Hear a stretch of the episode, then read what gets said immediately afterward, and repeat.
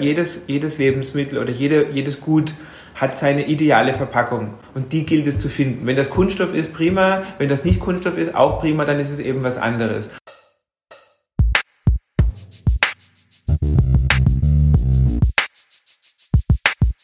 Willkommen beim Podcast des österreichischen Industriemagazins. Mein Name ist Matthias Bernhold. Ich darf Sie heute wieder in die Welt der Maschinen, der Automatisierung, der Innovation und der Zukunft der produzierenden Wirtschaft entführen.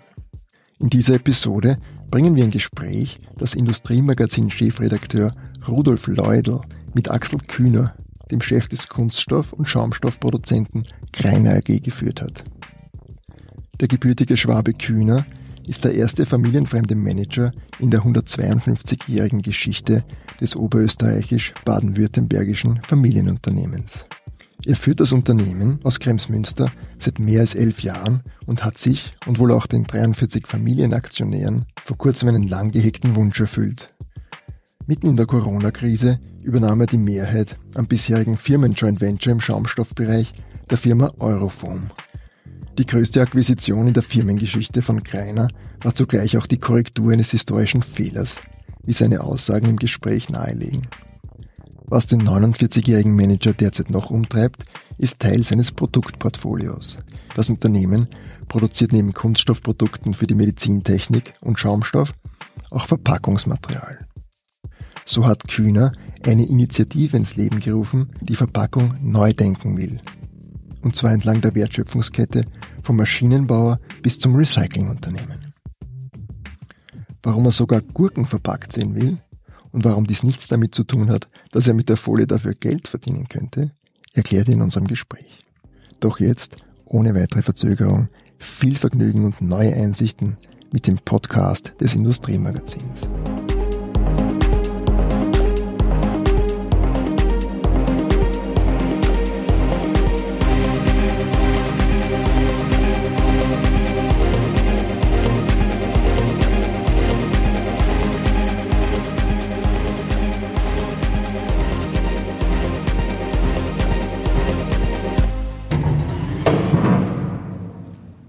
Sie produzieren in Ihrem Unternehmen äh, unter anderem Medizinprodukte wie sterile Röhrchen, Mikroplatten für Diagnostik und Forschung. Äh, wie kann ich mir da derzeit Ihren Geschäftsgang vorstellen? Ja, derzeit ist die, die Auslastung sehr, sehr gut. Äh, auf der einen Seite äh, alles das, was derzeit äh, sich mit der Covid-19 Testung oder auch äh, Impfstoff- und Medikamentherstellung beschäftigt, äh, hat eine sehr große Nachfrage.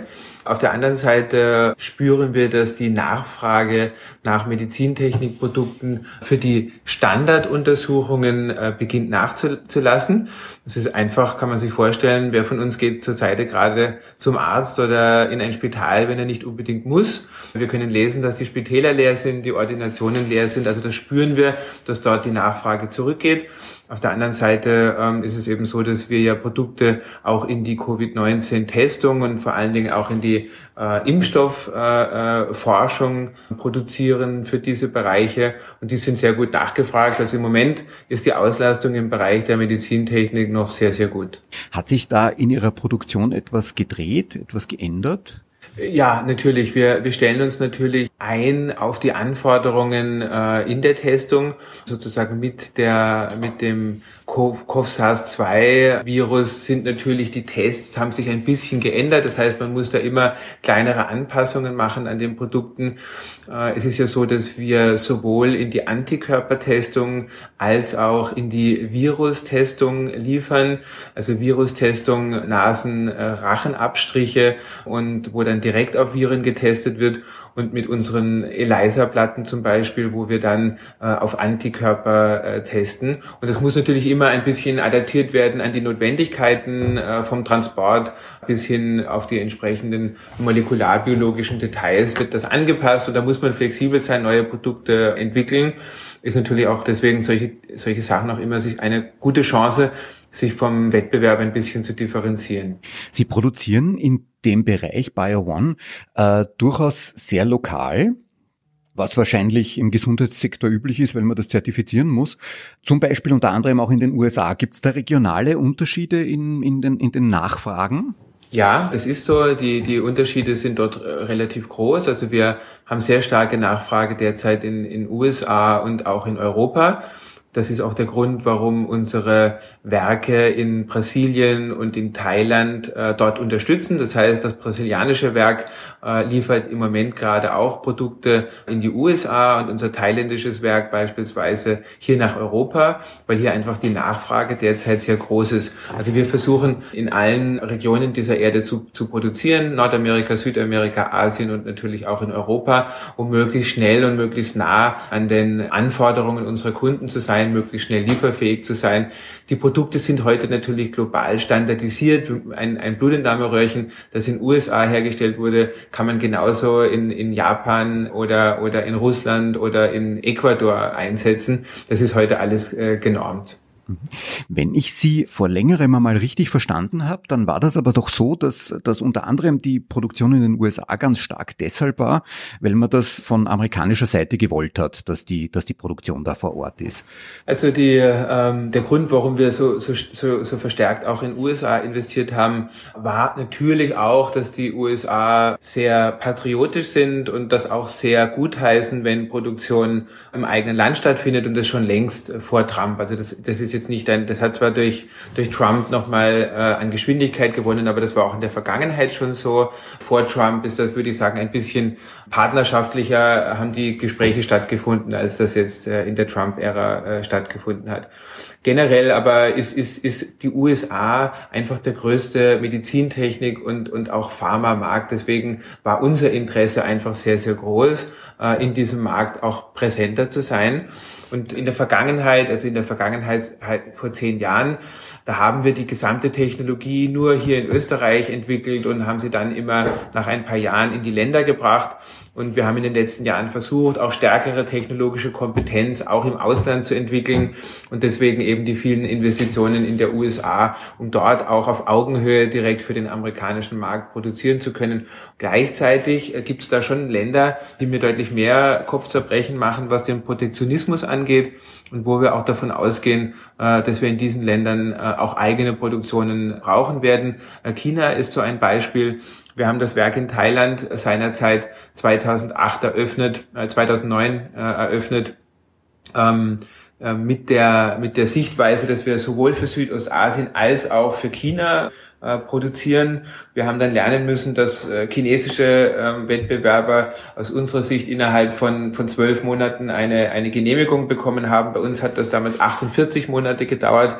Also da sieht man schon, wie sich das verhält mit äh, Genehmigungen. Und es gibt auch in anderen Ländern, Russland hat eine klare Politik, die Produktionen ins Land zu holen. Ist es ein Trend, den Sie vielleicht in Zukunft im Medizinbereich stärker noch sehen, dass man, dass man die Produktion retour holt? Natürlich braucht es eine vernünftige Industriepolitik, die bestimmt, welche Dinge wir strategisch in Europa haben wollen. Und dann muss es eben dort mit entsprechenden äh, Forschungsförderungen, mit Investitionsförderungen ein, ein smartes Programm geben, wie man solche Produktionen hier wieder ansiedelt. Man darf nicht den Fehler machen, jetzt sozusagen politisch mit der Brechstange diese Dinge zu tun. Das würde sicherlich kein, kein gutes Ende nehmen. Mhm. Mhm.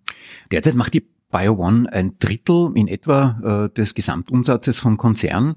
Äh, wird sich das mittelfristig äh, ändern, wenn es gerade in dem Bereich so gut geht? Also äh, unser Ziel ist es, dass ähm, äh, der Schaumstoff, die Verpackung und die Medizintechnik, das sind ja unsere drei Verarbeitungssparten, äh, dass die sich von der Größe und, und dem, der Ertragskraft so in etwa äh, die, die Balance halten. Genau gelingt das nicht immer, aber das war jetzt ja auch ein ganz äh, der, der Hauptgrund, warum wir das jetzt äh, so viel dran gesetzt haben, diesen historischen und strategischen Schritt der Akquisition der Euroform zu machen, damit wir auch im Schaumstoffbereich wieder eine bessere Wachstumsbasis haben. Aber das ist so das Ziel, dass wir hier diese drei großen Verarbeitungssparten auch langfristig in einer äh, Balance erhalten. Wir sehen heute, dass in dem Schaumstoffbereich und in der Verpackung äh, vor allen Dingen Akquisitionen äh, auch die, das Wachstum treiben werden. Und bei der BioOne sehen wir eben eher organisches Wachstum als den Haupttreiber für die, äh, für die nächste Zeit. Andererseits ist eben auch in diesem Bereich das höchste organische Potenzial gegeben. Also deswegen äh, sind wir jetzt mit dem Schritt mit der Euroform eigentlich so aufgestellt, dass ich hoffe, dass es auch in Zukunft gelingen wird, dass das jeweils ungefähr bei einem Drittel des Umsatzes in der Verarbeitung bleibt. Die Extrusion ist ja unsere Technologiesparte, die muss man sowohl von der Größe als auch von den Themen immer, immer separat betrachten. Mhm. Ich würde äh, zur Extrusion und, und zur Foam ohnehin noch kommen. Mhm. Mein zweites größeres Thema wäre die Packaging. Mhm. Die macht auch ein, ein, Drittel des Umsatzes in etwa, ein bisschen mehr sogar. Auch da, wenn ich mir anschaue, was sie da tun, nämlich Lebensmittelverpackungen, äh, muss der Umsatz derzeit recht gut laufen. Ist das richtig? Ja, das stimmt. Also wir haben natürlich auch in der Packaging einen kleinen Bereich, nämlich die Assistec, die äh, technische Produkte macht, die auch in die äh, Automobilindustrie gehen die natürlich die gleichen Themen haben wie die Automobilindustrie äh, insgesamt. Aber in, in, in Summe ist es eben so, dass wir bei der Packaging sehr, sehr gut ausgelastet sind. Und um ehrlich zu sein, ist es jetzt auch, auch für uns intern äh, wichtig, den, den Mitarbeitern auch wieder den, den Fokus und auch, auch die, die Zuversicht zu geben, dass warum nämlich Lebensmittelverpackungen so wichtig sind. Und, und das äh, trotz der notwendigen Diskussion, äh, wie, wie man äh, Marine Littering äh, vermeiden kann, aber auch wieder das, das gute Gefühl zu geben, warum es so wichtig ist, weil jetzt natürlich Hygiene und Haltbarkeit von Lebensmitteln wieder in den, in den Mittelpunkt gerückt sind. Und die Auslastung ist, ist sehr, sehr gut. Sie sind Mitinitiator der Plattform Verpackung mit Zukunft die soll so entlang der gesamten Wertschöpfungskette sozusagen Unternehmen vernetzen. Was machen Sie da konkret? Also wir haben ja bereits 2016 als Greiner unsere Nachhaltigkeitsstrategie damals mit Joschka Fischer gemeinsam entwickelt und uns ist relativ schnell klar geworden, dass in, in, in der Kunststoff-Kreislaufwirtschaft keiner das alleine kann, äh, weil das Sammeln, Trennen und schon auch das, das Design wichtig sind, aber genauso auch die Technologie für das Recycling entscheidend sind. Und da, da, da hängen die Sammelsysteme äh, mit äh, drin. Das heißt, es kommt auch auf den Handel an. Und wir haben festgestellt, keiner kann das Thema Recycling alleine lösen. Und darum äh, haben wir versucht, dafür zu werben, entlang der Wertschöpfungskette möglichst viele Unternehmen zu gewinnen, äh, die mit uns gemeinsam die Idee haben, mit der Politik, der Öffentlichkeit, auch der Wissenschaft zu diskutieren, was es eigentlich wirklich braucht, um den, um, um den Kreis zu schließen in, in der der, in der Kunststoffbranche äh, und dann im zweiten Schritt auch gemeinsame Projekte zu machen, zu besseren Verpackungslösungen zu kommen. Und wir haben natürlich Kunststoffverpackungen dabei im Fokus. Das liegt einfach daran, dass viele Kunststoffunternehmen auch dabei sind und dass dort im Moment einfach die größten Herausforderungen äh, sind, die in anderen Bereichen Karton, Aluminium und so weiter schon schon ähm, erfolgreich äh, bearbeitet worden sind. Und insofern ist der Fokus äh, natürlich auf Kunststoffverpackungen, aber es ist eine Plattform, die auch technologieoffen ist. Also wir, wir selber verarbeiten ja Kunststoff- und Kartonkombinationen, um Kunststoff einzusparen bei einem Joghurtbecher beispielsweise oder auch bei einer, bei einer Margarineschale und, und ähnlichem. Äh, und insofern, das war unser Ziel mit der Plattform, äh, hier möglichst viele, und wir, es ist wirklich gelungen, tolle Unternehmen in Österreich, die, die mit 40.000 Beschäftigten für 9 Milliarden Euro Umsatz stehen, zu gewinnen. Und jetzt äh, hoffen wir, dass wir noch ein paar äh, dazu bekommen und dass wir dann gute Gespräche führen mit der, mit den öffentlichen Stakeholdern und dann auch, auch erfolgreiche Projekte umsetzen. Mhm. Wenn Sie in einem Jahr zurückschauen, was wäre da passiert? Äh, was, wie, muss ich mir, wie muss ich mir Erfolg vorstellen dieser Initiative? Wäre da schon eine Technologielösung entstanden? Also hätten wir nicht, hätten wir nicht eine, eine Corona-Krise, dann hätte ich gesagt, mein, mein Ziel ist es, dass wir auch schon erste Technologieansätze gefunden hätten. Ähm, da glaube ich einfach, muss man in diesem Jahr die Kirche im Dorf lassen. Äh, für die meisten Unternehmen heißt es im Moment natürlich auch, äh, die Krise zu bewältigen. Aber ich habe ein, ein klares Bild, wo, wo, wo ich stehen möchte am Ende des Jahres. Und das wäre dann erreicht, dass wenn die Regierung ähm, oder aber auch NGOs oder auch wissenschaftliche Bereiche Aussagen und Entsche Aussagen treffen wollen, Entscheidungen treffen wollen äh, über, über Kunststoffverpackungen, dass sie uns einfach anfragen, dass sie uns nach ihrer Meinung fragen, dass sie mit uns diskutieren und zwar ganz selbstverständlich unsere Meinung hören wollen äh, zu ihren Ideen oder uns auch nach Ideen fragen, dann, dann sind wir erfolgreich gewesen. Gibt es da Hat es da jetzt ein Kick-Off-Meeting gegeben? Gibt es da monatliche Treffen? Äh, da, da, ich glaube, acht mhm. Teilnehmer sind es derzeit. Ne? Wir sind sieben, es sind in Summe sieben, äh, die die Plattform gestartet haben. Und wir sind natürlich mit einigen Unternehmen noch im Gespräch und sind auch zuversichtlich, dass sich die Liste äh, in den nächsten Wochen und Monaten verlängern wird. Es hat jetzt mit der äh, Startpressekonferenz den Auftakt gegeben und es gibt, es gab schon und es gibt auch äh, in, äh, weiterhin regelmäßige Treffen, wo, wo eben die, die Schwerpunkte diskutiert werden. Es ist natürlich auch so, wo sieben Unternehmen zusammenkommen, schon dort wird viel diskutiert. Ich, nur um ein Beispiel zu nennen. Das Thema äh, Pfandsysteme ist natürlich eins, dass da gibt's, da ist ein großes Spektrum von, von, von Ideen dazu. Manche finden es gut, manche finden es schlecht. Es gibt da auch kein generelles Schwarz-Weiß aber es soll einfach zeigen, dass wir diese Diskussion führen müssen. Und, und, und das ist ein ganz wichtiger Aspekt für uns, für die Plattform äh, der Verpackung mit Zukunft. Wir wollen Technologie offen sein. Es darf keine Denkverbote geben. Nur weil es vielleicht für einen, für, für jemanden nicht so gut wäre, dass es ein Pfandsystem gibt, dürfen wir nicht, nicht darüber diskutieren, sondern es muss die beste Lösung äh, gewinnen. Man muss nur eben an alle Vor- und Nachteile dann, dann abwägen. Und deswegen, das ist das bisher Tolle an der Plattform, dass alle Unternehmen wirklich offen sind, auch die Dinge, die ihnen selber wehtun würden, dort mit hineinzuwerfen und zu diskutieren. Und, und wenn das so weitergeht, dann, dann bin ich auch sehr zuversichtlich, dass da wirklich was rauskommen wird. Ich sehe äh, vier Rs, Replace, Reduce, Reuse und Recycle. Mhm. Und zumindest zwei, nämlich Reduce und äh, Reuse, würden Ihnen ja wehtun, ne? äh, würde ich meinen. Ich wollte, darf ich gleich schon widersprechen, Herr Leudl, äh, weil äh, das, wenn Sie sagen, Reduce würde uns widersprechen. Wir haben das, das beste Beispiel im eigenen Haus äh, für Reduce. Äh, und das ist ein Erfolgsmodell. Das ist unser K3-Joghurtbecher. Das ist eine Kunststoff-Karton-Kombination. Greiner war der Erfinder dieses, dieses Produktes. Das ist, wenn Sie im Joghurtregal oder auch Butter, Margarine, mittlerweile aber auch genauso ähm, für Waschmittelverpackungen. Wir sparen Einsatz von Kunststoff, indem wir außenrum eine, eine Karton legen, der, das, der den Becher dann äh, stabilisiert. Äh, man kann das gut äh, bedrucken, man kann es hinterher trennen und, und getrennt recyceln. Das ist ein ganz klarer Reduce-Produkt. Der, der Einsatz von Kunststoff lässt sich dort um 30 bis 40 Prozent reduzieren. Und das ist für uns ein, ein Produkt, was auch wirtschaftlich ein sehr interessantes ist. Und darum ist Reduce überhaupt nicht, muss nicht heißen, dass uns das wehtut. Mhm, mh. Was mir aufgefallen ist in der Liste der Unternehmen, die dabei sind, da ist kein Entsorger dabei. Ne?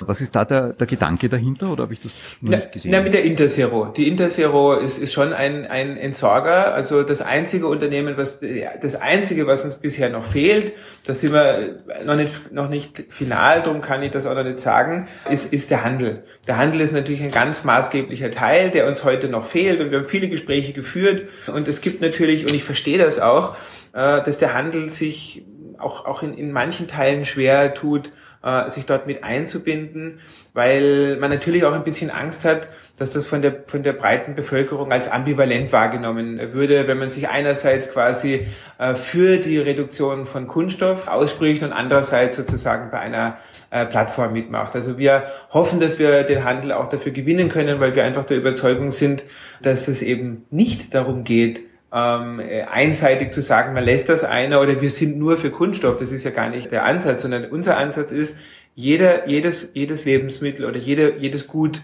hat seine ideale Verpackung und die gilt es zu finden. Wenn das Kunststoff ist, prima. Wenn das nicht Kunststoff ist, auch prima, dann ist es eben was anderes. Und das ist unser Zugang. Und deswegen ist es für uns eigentlich kein Widerspruch. Aber der Handel lebt sehr stark natürlich von der Kommunikation und, und das verstehen wir natürlich auch, dass es schwierig ist, solche Botschaften, die draußen sind, quasi äh, zu relativieren. Aber wir, wie gesagt, für uns ist, wir werden da dranbleiben. Ich hatte vor längerem ein Gespräch mit ebenfalls jemandem aus der, aus der, aus der Verpackungsindustrie, der gemeint hat, das war auch noch vielleicht zu einem etwas anderen äh, Zeitpunkt der, der, der Corona-Fieberkurve, der gemeint hat, äh, die Verpackungen seien auch aufgrund der Hygienesachen ein zentrales Ding. Inwiefern sehen Sie eine Veränderung äh, in dem, was der Konsument bzw. der Handel wünscht, was die Corona-Krise anbelangt?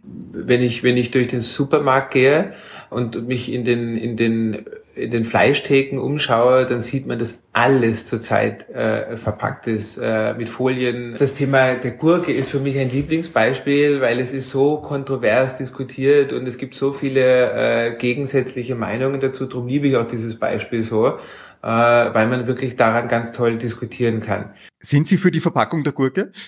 Ich bin für die Verpackung der Gurke. Das ist, das ist ganz eindeutig. Und zwar bin ich deswegen dafür, weil wenn jeder von uns mit der Folie, die da drum ist, das macht, was er damit tun sollte, nämlich entsprechend richtig zu entsorgen in, die, in das dafür vorgesehene Behältnis, dann ist das für uns in Österreich überhaupt gar kein Thema. Dann wird es entweder thermisch verwertet oder es wird recycelt, aber es, es wird niemals in, in die Umwelt gelangen würden wir, egal wie die Gurke aussieht, die Gurke mitnehmen und auch wenn sie schon ein bisschen dottelig ist, trotzdem essen, dann bin ich auch der Meinung, dann würde es diese, diese Folie um die Gurke nicht brauchen.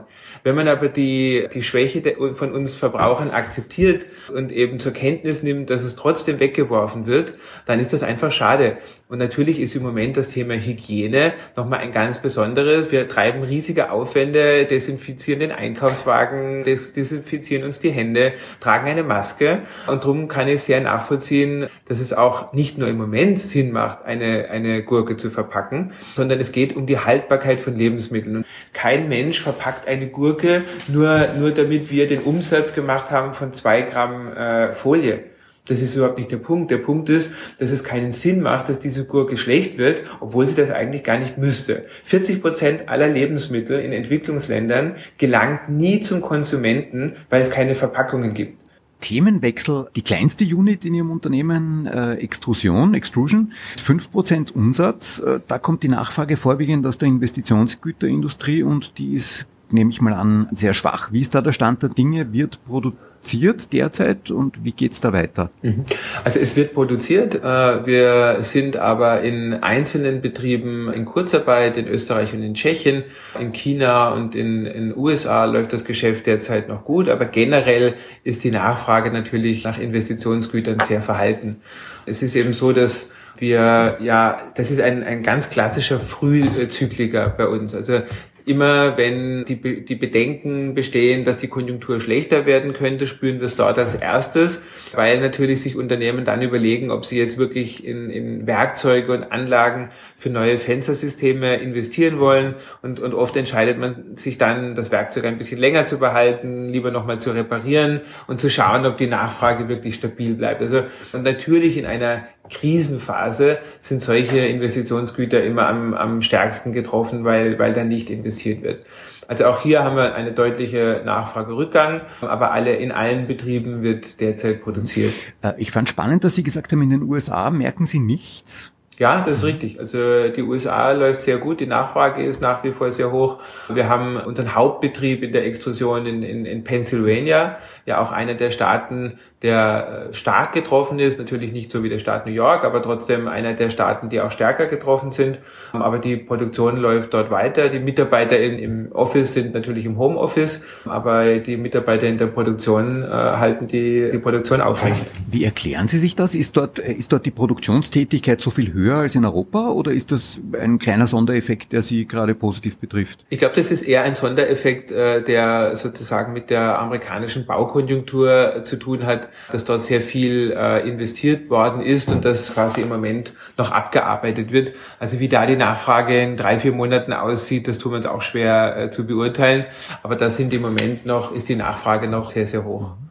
Und das liegt vielleicht auch natürlich ein bisschen an der, an der amerikanischen dem American Way of Life, dass die Amerikaner auch, auch sich ungerne ins Boxhorn jagen lassen und, und da bei vielen Dingen ähm, ein bisschen, sagen wir mal, mehr Stamina haben, äh, wie man sagt, und, und, dann, und dann sehr, sehr, sehr spät erst reagieren. Wenn sie dann reagieren, meistens sehr massiv, aber ähm, sie halten da die, die Nachfrage oft länger äh, aufrecht. Mhm. Geschäftsbereich Foam, äh, trotz, trotz der Corona-Krise haben Sie in den letzten Monaten oder in den ersten Monaten äh, die größte Akquisition der, der Firmengeschichte von, von Greiner, immerhin 152 Jahre alt die Firmengeschichte gestemmt. Ist Ihnen da die Corona-Krise letztlich im letzten Moment noch zugute gekommen? Hat die in irgendeiner Weise eine Auswirkung gehabt? Also es ist, es ist wirklich schwer, das final äh, zu beurteilen. Ich glaube schon. Äh, es ist aber eine persönliche Bewertung. Ich glaube schon, dass es zum, zum, zum, zum Schluss dann auch noch äh, ein, ein, den letzten Schubs gegeben hat. Wir haben ja schon, schon lange versucht, die Euroform äh, zu erwerben, weil es für uns ein, ein ganz wichtiger strategischer Schritt ist. Unsere Schaumstoffaktivitäten, die wir ja bis ins Jahr 1992 selbstständig hatten, haben wir ja aufgegeben mit dem Joint Venture, damals äh, der Recticell, äh, mit der Recticell gemeinsam und haben das als Euroform entsprechend geführt. Aber ähm, damit war für uns das Wachstum äh, in Europa blockiert, weil mit dem Joint Venture Vertrag eigene Schaumaktivitäten innerhalb von Europa für Greiner ausgeschlossen waren. Wir haben dann gesagt, wir wollen uns dann auf das Wachstum außerhalb von Europas fokussieren, haben da ja auch in, in Südafrika äh, ein, eine, eine Akquisition gemacht. Aber wir haben eben festgestellt, dass sozusagen in einer größeren Skalierung das nur möglich sein äh, wird, wenn wir eine eigene Technologiebasis haben, über die wir selber entscheiden können. Was meine ich damit? Wir können eben heute kein Entwicklerteam oder kein M&A-Team äh, für, eine, für ein Greenfield-Projekt oder für eine Akquisition ins Ausland schicken aus der Euroform, weil sie natürlich ein Joint Venture mit der Recticell ist, die ja selber global aktiv sind mhm. und die das natürlich immer unterbunden haben. Und drum war uns klar, dass ein Wachstum, so wie ich es vorhin skizziert habe, dass die GFI mit der Packaging und mit der BioOne langfristig wird mithalten können, war uns klar, wird nur möglich sein, wenn wir die die Euroform übernehmen können. Und darum haben wir jetzt zwei Jahre an jeden Busch geklopft und, und alles versucht, um, um äh, die Gegenseite direkte Sell dazu zu bewegen, uns das zu verkaufen. Und wir haben natürlich vereinbart, dass wir über, über, über einen Kaufpreis nicht sprechen, aber es ist natürlich klar, dass wir hier auch einen strategischen Preis bezahlt haben für die 50 Prozent. Das ist ist naheliegend. Natürlich machen wir als äh, Familienunternehmen keine verrückten Dinge, aber es war natürlich trotzdem ein, ein hoher Preis, der sich aber für uns in jedem Fall am langen Ende rechnen wird. Da ist es eben so, dass wir in Generationen denken und nicht in Quartalen. Natürlich war das auch eine große Diskussion, die wir intern geführt haben und sehr sorgfältig abgewogen. Aber uns war klar, uh, now or never. Äh, und, und äh, wir können uns das, äh, wir können uns das eben auch im Moment finanziell gut erlauben. Mhm.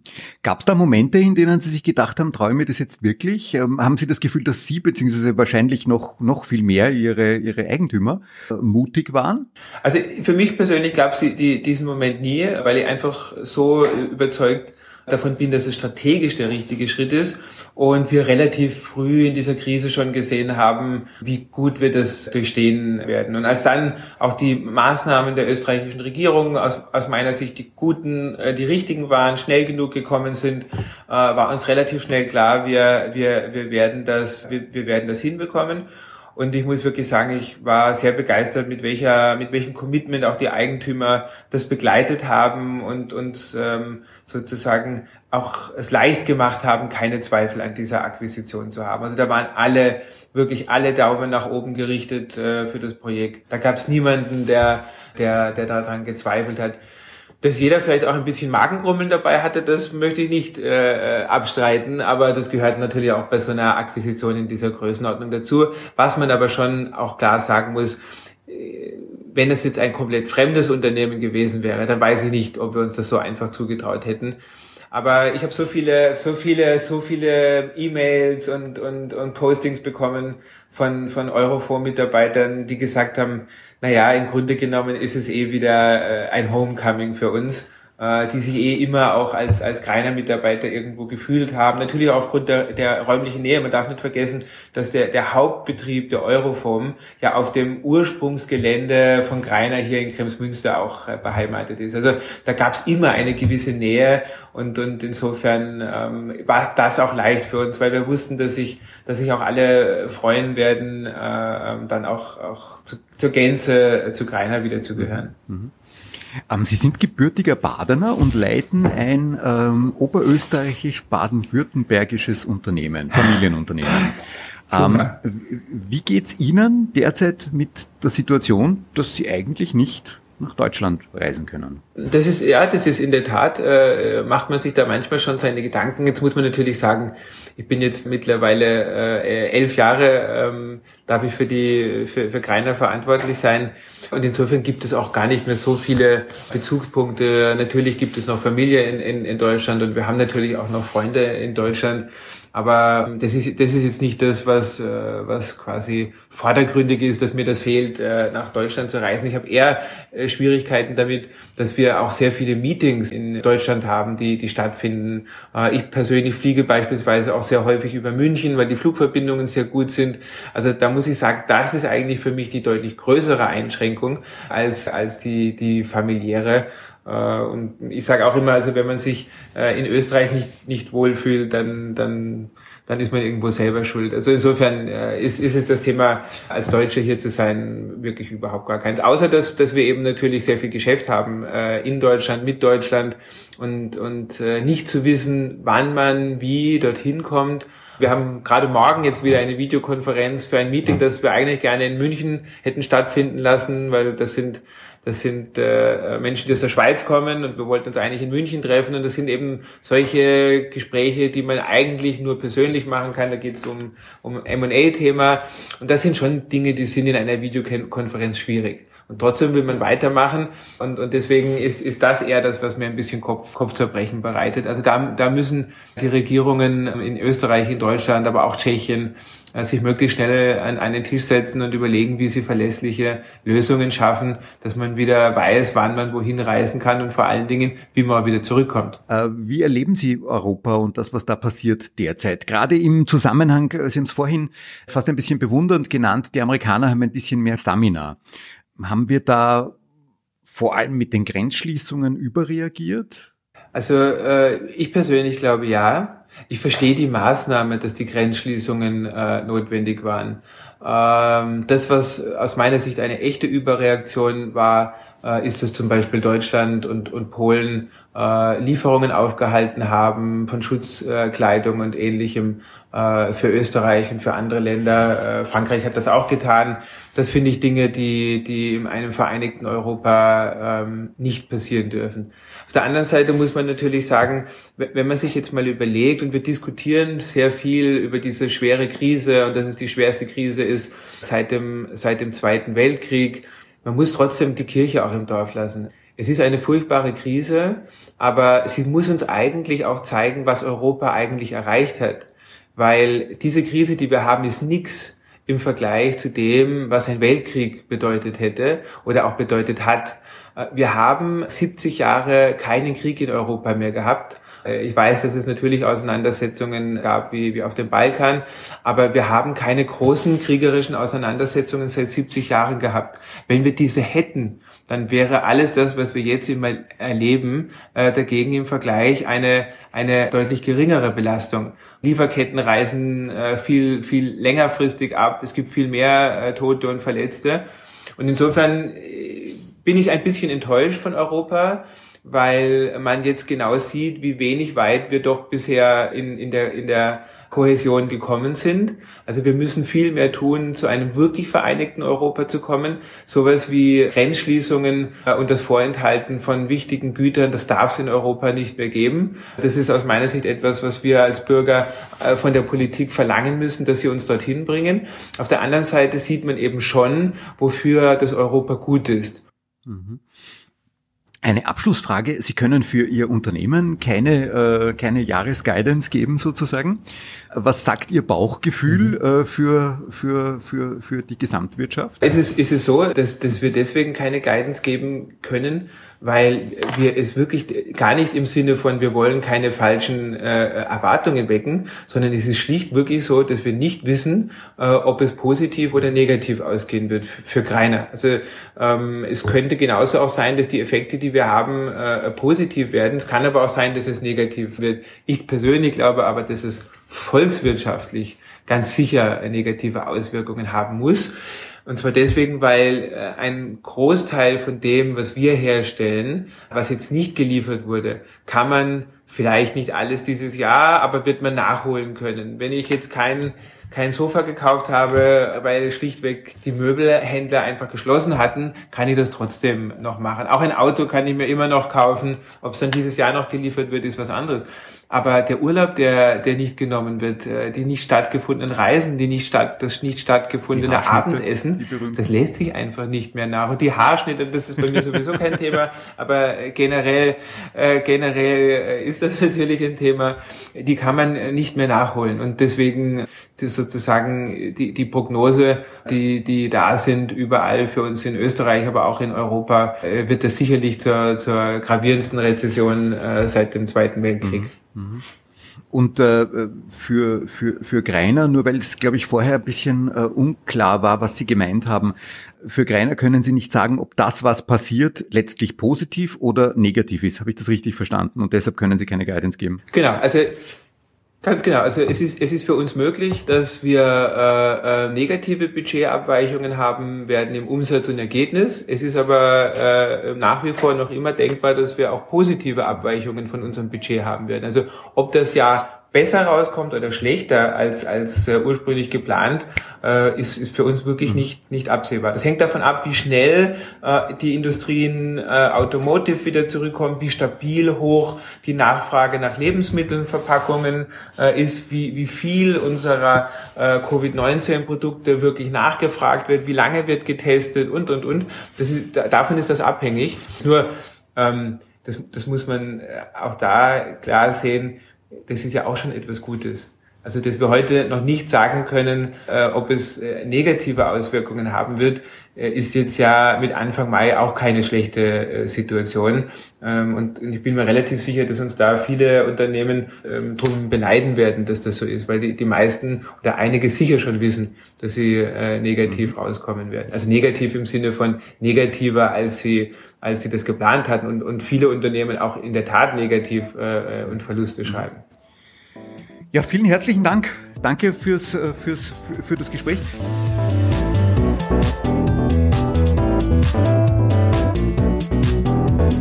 Das war der Podcast des österreichischen Industriemagazins. Vielen Dank fürs Zuhören.